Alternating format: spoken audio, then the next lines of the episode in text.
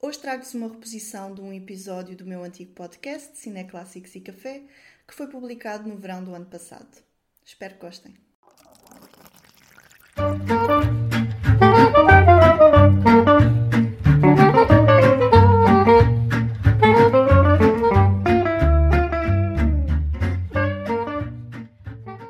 Olá a todos, então no episódio de hoje venho falar da atriz clássica Olivia de Havilland, que no passado dia 1 de julho celebrou o seu centésimo e terceiro aniversário.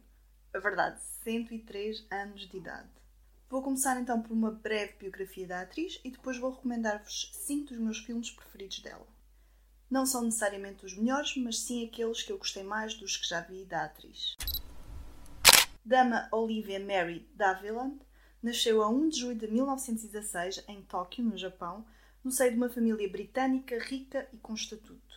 A mãe era atriz, teatro e cantora e o pai era um prestigiado advogado que estava a exercer e a ensinar direito no Japão na altura em que Olivia e a sua irmã mais nova, Joan, nasceram. Joan viria também se tornar uma atriz famosa com o nome artístico de Joan Fontaine e a rivalidade entre as duas irmãs viria a ser uma das mais famosas do mundo artístico. Quando ela tinha cerca de 3 anos, os seus pais divorciaram-se devido às infidelidades do pai e a mãe instalou-se na Califórnia com as suas duas filhas e aí voltou a casar-se com George Fontaine, um gerente de loja, no início dos anos 30. Olivia, ao crescer, foi sempre desenvolvendo a sua paixão pela representação, pela música e artes, participando em diversas aulas e peças de teatro. E foi em 1933 que ela se estreou no palco enquanto Alice, numa produção amadora de Alice no País das Maravilhas.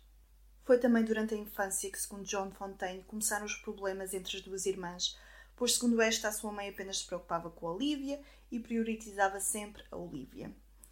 Outra fonte de tensão no ambiente familiar era a atitude antiquada e rígida do padrasto, que era contra as irmãs seguirem uma carreira artística, e após ter sido escolhida para interpretar o papel de Lizzie Bennet numa peça de teatro de Orgulho e Preconceito, Olivia recebeu um ultimato do padrasto: família ou representação. Ela escolheu representação e saiu de casa. Em 1934, após ter concluído os estudos, ela ingressou na universidade com uma bolsa para tirar o curso de professora e continuou ao mesmo tempo a participar em peças de teatro. Entretanto, ela acabou por ser descoberta numa peça de teatro por um assistente do realizador austríaco Max Reinhardt, que a convidou para entrar numa produção teatral de Um Sonho de uma Noite de Verão de Shakespeare. Quando mais tarde o diretor ficou responsável por realizar um filme baseado na peça, este ofereceu a Olivia o mesmo papel de Hermia. O filme foi um fracasso de bilheteira e de crítica, mas a sua interpretação foi muito elogiada e foi assim que começou a sua carreira, ao assinar um contrato com a Warner Bros. em novembro de 1934. Durante os anos iniciais da sua carreira, ela participou em cerca de 15 filmes, interpretando quase sempre o papel de doce e encantadora heroína ou o interesse amoroso do protagonista. E em 1936 ela renegociou o seu contrato para sete anos ligada à Warner Bros. E em 1939 ela elevou o seu estatuto enquanto uma importante estrela de Hollywood ao interpretar Melanie Hamilton no famoso E Tudo o Vento Levou, este papel valeu-lhe uma nomeação para o Oscar de melhor atriz secundária. Infelizmente, nos filmes seguintes, o estúdio voltou a colocá-la nos típicos papéis de boazinha, o que a começou a irritar e frustrar cada vez mais. E em 1940 ela acabou mesmo por se recusar a participar em vários filmes que lhe eram atribuídos, o que levou a que ficasse de suspensão duas vezes. No entanto, com medo do desemprego e falta de dinheiro, ela acabou mesmo por ceder e aceitar alguns dos papéis. Em 1943, o contrato de sete anos chegou ao fim e, apesar do sucesso dos seus filmes, ela queria sair dos estúdios. Estes informaram-na que não podia porque os seis meses de suspensões tinham sido adicionados ao seu contrato. Apesar da imagem doce, Olivia era uma mulher determinada e inteligente e esta não se deixou derrotar e acabou mesmo por levar a Warner Bros. para tribunal. Muitos já tinham tentado antes quebrar o sistema dos estúdios, incluindo a Betty Davis, sem sucesso, e esta provou ser também uma batalha legal dura e difícil, durante a qual tentaram humilhá-la e passar a ideia de uma atriz mimada e mal agradecida. No entanto, Olivia venceu e em novembro de 1943 foi criada a Lei de Havilland, que teve um efeito imediato e um grande impacto nos estúdios, que durante anos tinham monopolizado as carreiras dos atores. Ainda hoje, esta lei é usada pelos artistas e atores contra agentes e companhias sem escrúpulos. A nível pessoal, esta lei teve um impacto negativo e positivo. Ela tornou-se quase como heroína para os seus pares, mas acabou mesmo por gastar grande parte das suas finanças nesta batalha legal. O pior mesmo foi a resposta do estúdio, que a colocou numa lista negra e encorajou os outros estúdios a fazerem o mesmo. Como consequência, Olivia não conseguiu arranjar trabalho durante quase três anos. Mas finalmente, em 1945, a Paramount Pictures contratou-a para dois filmes. O primeiro foi um fracasso, mas o segundo, To Each His Own, foi um sucesso. Nele, Olivia interpretava uma mãe solteira que dá a sua criança para adoção e depois passa o resto da sua vida a lutar contra esta decisão. O papel valeu-lhe o seu primeiro Oscar de melhor atriz e lançou de novo a sua carreira. Os papéis seguintes foram mais desafiantes e alguns dos melhores da sua carreira, e em 1946 ela casou-se com Marcus Goodrich, um veterano da Marinha e jornalista, e em 1949 nasceu o seu primeiro filho. Após o nascimento deste, ela tirou uma sabática para passar tempo com a sua família. Nos anos 50, ela focou-se essencialmente no teatro na Broadway. Em 1952, divorciou-se do marido devido ao seu temperamento agressivo e em 53, durante uma visita ao Festival de Cannes, conheceu o jornalista Pierre Galland. Ela acabou por se casar com ele em 55, do qual teve então uma filha, e mudou-se para Paris, onde vive desde então. Durante o final da sua carreira, ela participou em mais alguns filmes, mas destacou-se mais através da sua participação em séries de TV, tais como Norte e Sul e Anastácia. Esta última participação acabou mesmo por lhe valer um Globo de Ouro. Retirou-se da vida de atriz em 1988 e desde então foi vista em raras aparições públicas ligadas ao mundo do cinema. Em 2017 foi-lhe atribuído o título de Dama pela Rainha Elizabeth II. Para além da sua carreira profissional, Olivia de Havilland foi sempre alvo de muita publicidade devido à sua relação tempestuosa com a sua irmã, relação sobre a qual ela pouco se pronunciou, ao contrário da irmã que a abordou na sua biografia publicada em 1978. Olivia de Havilland é uma das últimas sobreviventes da era clássica de Hollywood e deve ser celebrada não só pelo seu talento enquanto atriz, mas também por ter iniciado a destruição do sistema de estúdios de Hollywood. E agora vou recomendar-vos, por ordem cronológica, cinco filmes da atriz. Eu deixei de lado o Fantástico e Tudo o Vento Levou, porque é sem dúvida um filme muito aclamado e, portanto, eu preferi dar lugar a outros menos conhecidos. E vamos lá então.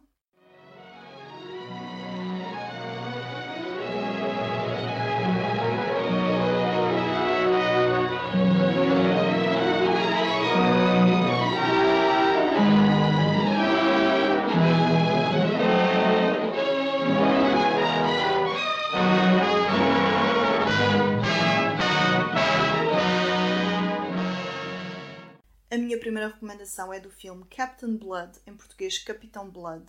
Este é um filme de 1935 realizado por Michael Curtis e protagonizado por Errol Flynn e Olivia de Havilland no primeiro dos seus oito filmes em conjunto.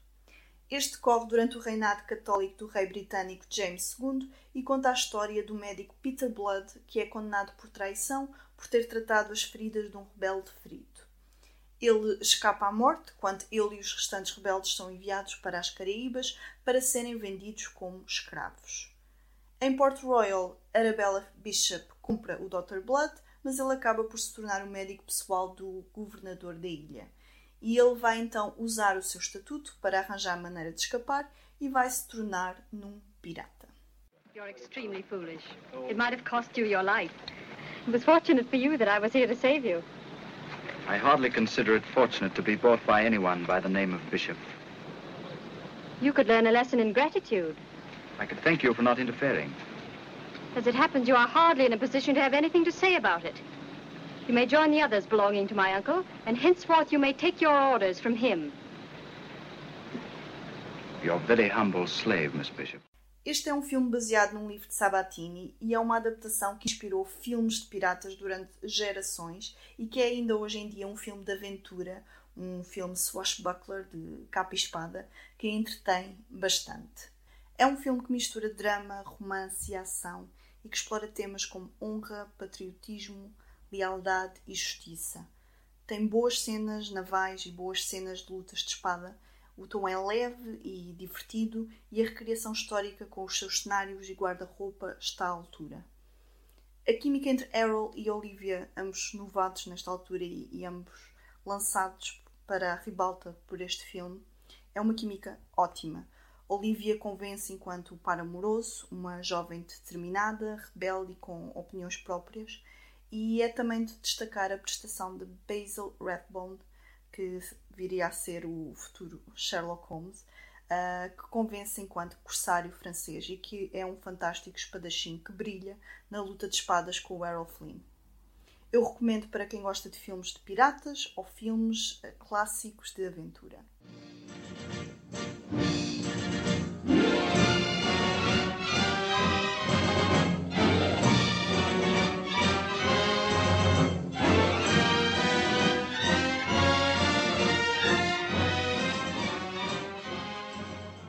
A minha segunda recomendação é do filme The Adventures of Robin Hood, em português As Aventuras do Robin dos Bosques, um filme de 1938, novamente protagonizado pelo mesmo duo.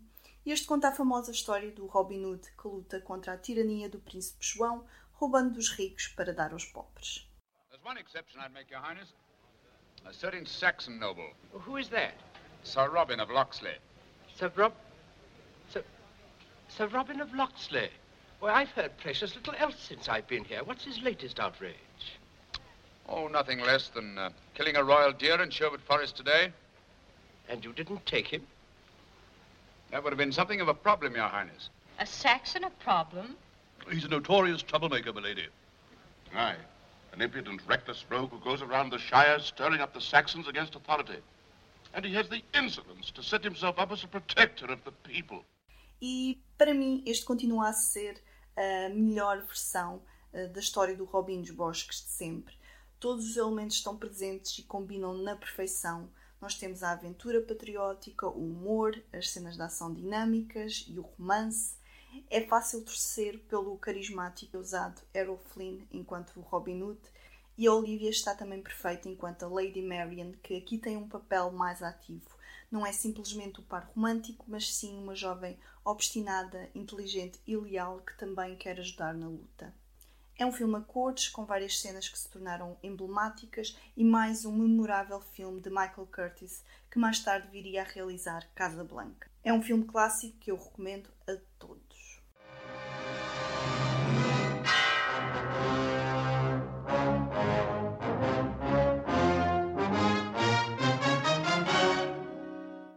A recomendação seguinte é do filme The Snake Pit, em português O Fosso das Víboras, um filme de 1948, e este era considerado por Olivia um dos seus filmes preferidos. Este conta a história de Virginia, uma escritora que depois de se casar sofre inesperadamente de um colapso nervoso e é colocada num hospital psiquiátrico pelo seu marido. Ao longo do filme, nós vamos conhecendo pouco a pouco a vida de Virginia, através de flashbacks, à medida que vamos também acompanhar o seu tratamento no hospital.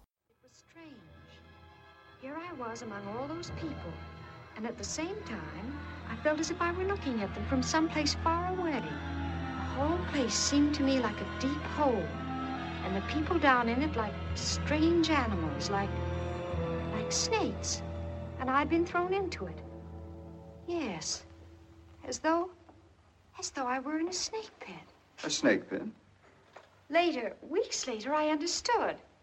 I remembered once reading in a book that long ago they used to put insane people into pits full of snakes. I think they figured that something which might drive a normal person insane might shock an insane person back into sanity. Did you ever hear of that? Yes. Well, it was just as though they'd thrown me into a snake pit.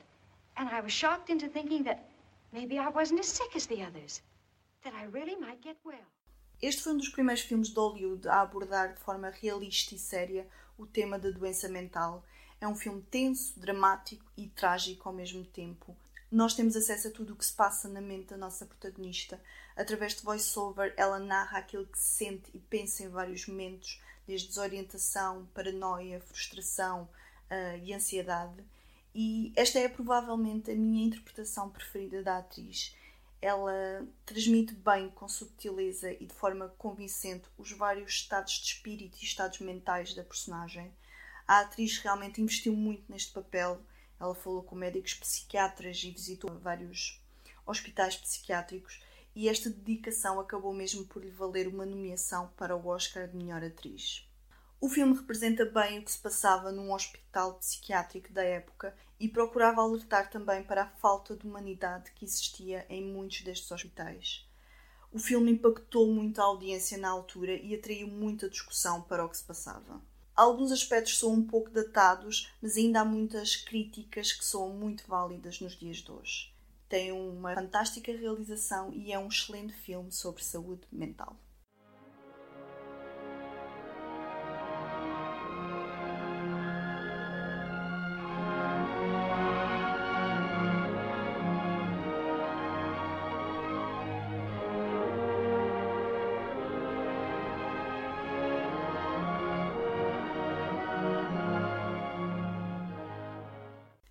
Quarta recomendação é do filme The Heiress, em português A Herdeira, de 1949 e que foi realizado por William Wyler. Este é um drama histórico que decorre em Nova York em 1840 e a nossa protagonista é a simples e ingênua Catherine, que vive com o seu frio e distante pai, que frequentemente lembra quão diferente ela é da sua perfeita falecida mãe. No entanto, a sua vida muda quando conhece o elegante Maurice Townsend, que é interpretado pelo Montgomery Clift, um homem que está interessado nela e que o pai dela acredita que só quer o seu dinheiro. He doesn't like me. He doesn't like me at all. I don't see how you know. I feel. I'm very quick to feel. Perhaps you are mistaken. You ask him, you'll see. Then I would rather not ask him. How nice. But you wouldn't contradict him. I never contradict him. Austin, isn't he a charming young man? I never dreamed he'd be so interested in Catherine. Nor did I. He's so agreeable, so elegant. He may find it hard to maintain so much elegance in this city without working for it. But he's looking for a position most earnestly. I wonder if he's looking for it here, Lavinia. What? Wouldn't the position of a husband to a defenseless young girl with a large fortune suit him to perfection? How can you entertain such a suspicion? Suspicion? It's a diagnosis, my dear. Este filme é uma intensa viagem emocional, um drama psicológico repleto de ambiguidade, é atmosférico e um bem construído filme trágico. Uh, é também, de certo modo, um filme feminista que não se foca apenas nas consequências do romance, mas também no impacto da relação entre o pai e a filha. E eu confesso não gosto muito da interpretação da Olivia na primeira metade do filme enquanto a ingênua Catherine. Ela nunca me convence totalmente nos seus papéis mais bonzinhos, mas adoro-a ver na segunda metade do filme. Uh, gostei muito de acompanhar a sua transformação e a sua transição é completamente convincente. O Montgomery Cliff está perfeito enquanto enigmático e carismático interesse amoroso. Realmente nós nunca sabemos muito bem quais são as suas verdadeiras intenções. E o Rolf Richardson convence perfeitamente enquanto o pai dominador da Catherine.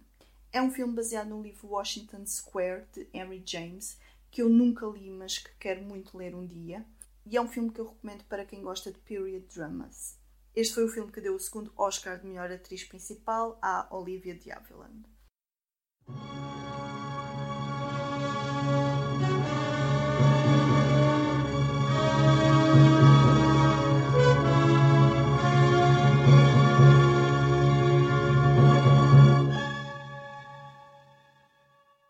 A minha última recomendação é do filme My Cousin Rachel, em português Minha Prima Raquel, um filme de 1952. Este é baseado no livro com o mesmo nome de Daphne du Maurier e é um filme que decorre no século XIX. Este conta-nos a história de Philip, que vive numa vasta propriedade rural, na Cornualha, com o seu primo e figura paternal, Ambrose. Por motivos de saúde, o Ambrose é obrigado a viajar para a Itália e lá vai conhecer a Rachel, sua prima, que é agora viúva. Eles apaixonam-se e casam-se rapidamente e tudo parece correr bem ao início, mas Ambrose começa a suspeitar das intenções da Rachel e pede a Philip para ir ter com ele. Quando Philip chega à Itália, ele descobre que o seu primo morreu e que Rachel desapareceu. Desolado, ele volta para a Cornualha e pouco tempo depois Rachel aparece para entregar os pertences de Ambrose e tem início então uma relação entre os dois de desconfiança e obsessão. O filme gira em torno então da questão: será que Rachel matou o Ambrose?